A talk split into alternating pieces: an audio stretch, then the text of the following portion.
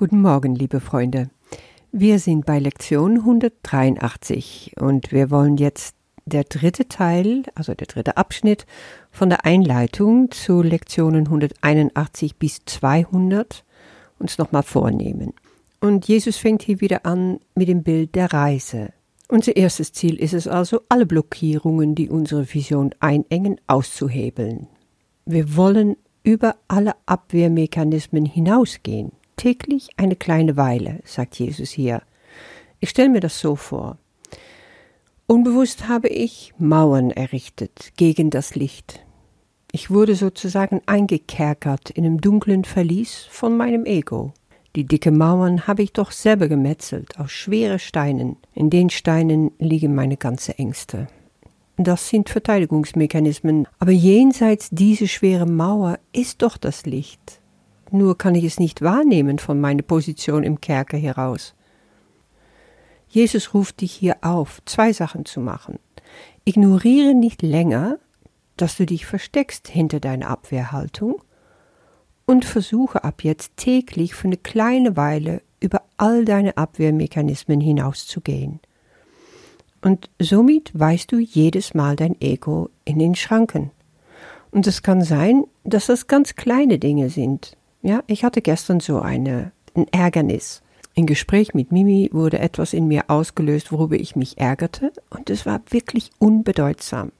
Aber es würmte innen drin. Mein Ego grollte und schmollte und ließ nicht los. Nun kann ich solche Dinge überhaupt nicht mehr ab. Je weiter ich auf meinem Weg mit dem Kurs komme, umso mehr auch diese kleinen Ärgernisse mich hindern. Und somit habe ich gedacht, was tue ich? Ja, ich tue mir das selber an. Ich muss es nicht. Ich brauche mich nicht ärgern. Ich kann anders wählen. Ich kann mich umdrehen und das Licht anknipsen. Das ist eben, woran das Ego dich hindern will, dass du dich umdrehst, dass du dich zum Licht hinwendest. Du kannst einfach sagen, ja, ich will zum Licht. Und du drehst dich um und du knipst es wieder an. Das sind die kleinen Momente, wovon Jesus redet.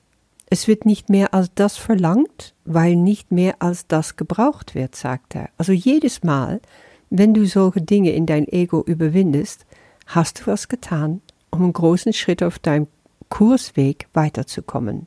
Und das sind eigentlich schon die heiligen Augenblicke, die du mit Gott verbringst. Lass uns da den Schleier anheben und die Realität Gottes erblicken. Und die Übung von heute in Lektion 183 ist einfach perfekt dafür. Ich rufe Gottes Namen und meinen eigenen an. Dieses Mal, als ich an diese Lektion kam, habe ich jetzt schon den vierten Tag damit verbracht, weil es so unendlich reich ist, das zu machen. Diese Lektion ist echt einzigartig. Sie führt uns in eine Meditationstechnik hinein, wo der gesamte Fokus liegt auf nur ein einziges Tun – wir wiederholen Gottes Namen und sonst nichts. Und das hat alles damit zu tun, dass da ein immense Power liegt. Welcher Name hat Gott? Jesus konkretisiert das hier nicht. Und in der nächsten Lektion 184, wo wir noch mit diesem Thema weitermachen werden, sagt er sogar, Gott hat keinen Namen. Oder anders ausgedrückt, es gibt kein Wortsymbol, das Gott wirklich beschreibt. Wir können ganz frei einen Namen für unser Schöpfer wählen. Du kannst selber schauen, was fühlt sich gut für dich an.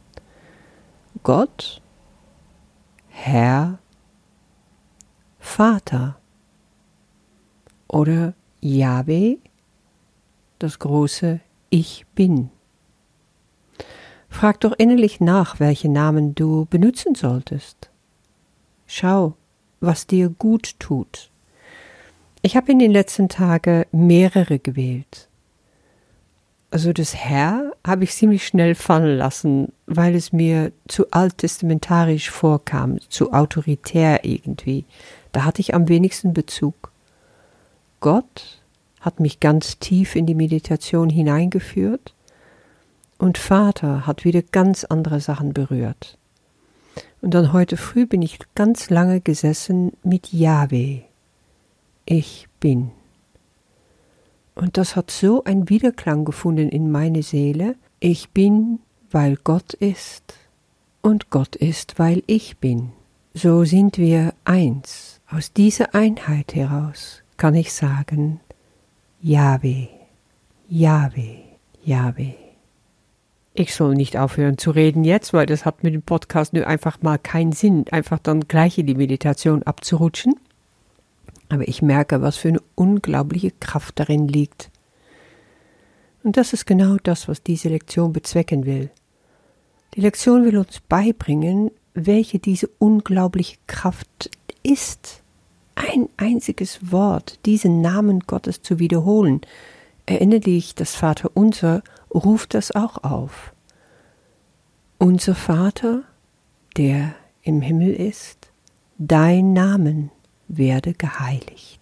Und dann wird nicht gesagt, welcher der Name ist, aber dass er geheiligt ist. Dann sagst du Gott oder Vater, dein Schöpfer, die Quelle deiner Existenz, den rufst du an.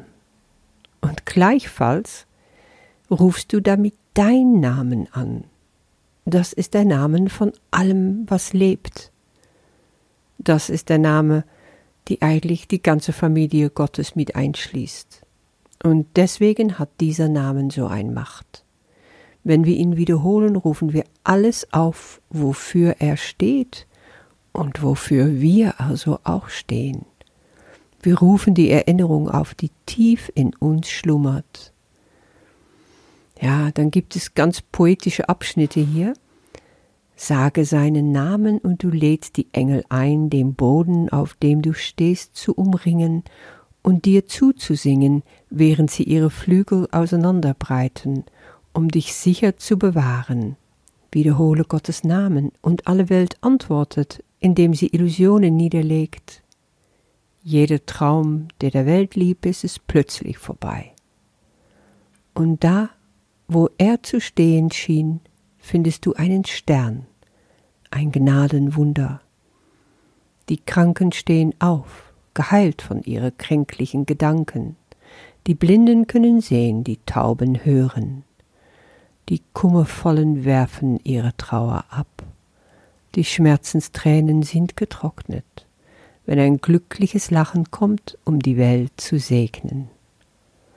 Das ist einfach so wunderschön, das kannst du immer wieder lesen und dir dabei klar machen, ja, all diese Kraft liegt in dem Namen. Darauf antwortet alle Welt. Und der Name deines Vaters erinnert dich daran, wer du bist.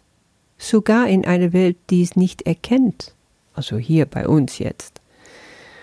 Und obwohl du dich nicht daran erinnerst. Es reicht also, der Name auszusprechen, innerlich oder auch laut. So rufst du auf, wer du wirklich bist. Dein wahres Selbst wird aufgerufen. Du bist ein Geschöpf Gottes Du bist tätig mit ihm in seiner Schöpfung, dort wo du mit ihm weilst, wo du mit ihm vereint bist. Jesus geht dann erst nochmal ein auf die sogenannte kleine Namen. Diese kleine Namen ist das, was wir in unserem Alltag zu Gottes Status verholfen haben, indem wir sie ständig anrufen und wiederholt damit beschäftigt sind. Wir geben sie unglaublich viel Macht über uns. Alles Weltliche, so wie wenn wir uns Sorgen machen über Geld, über Kleidung, Essen, wo das alles herkommen soll, über unsere Gesundheit und wie, wie wichtig es ist, das richtige Essen zu essen oder richtig fit zu bleiben oder die richtigen Medikamente zu uns zu nehmen. Das werden dann Namen von Göttern, die wir anbeten, weil sie uns unglaublich wichtig geworden sind. Ich denke, letztendlich ist das alles ein Spiel und es ist aber auch gut, da mal stehen zu bleiben und zu denken, oh ja, inwieweitem bin ich da gefangen? Inwieweitem gebe ich das zu viel Macht über mich? Das sind die kleinen Namen. Wenn ich aber Gottes Namen anrufe, verschwinde all diese kleinen Götter in der Bedeutungslosigkeit. Im großen Seiferoper sozusagen das Leben ist doch ein Seifenoper, oder? Das denke ich sehr oft. Ja, die spannende Perspektive ist doch immer, was will ich eigentlich sehen? die kleinen Sternchen oder will ich Gott sehen in jeden meiner Brüder, in alles, was ist? Womit fühle ich mein Bewusstsein? Ja, wie fangen wir mit dieser Übung an? Jesus sagt, übe heute nur dies, wiederhole immer und immer wieder langsam den Namen Gottes. Vergiss jeden Namen außer seinem. Höre nichts anderes, lass all deine Gedanken darin verankert werden. Wir wenden kein anderes Wort an, außer am Anfang, wenn wir den heutigen Gedanken nur einmal sagen. Ich rufe Gottes Namen an und meinen eigenen. Danach wiederholst du den Namen, der du dich ausgesucht hast, immer wieder. Bedächtig, langsam.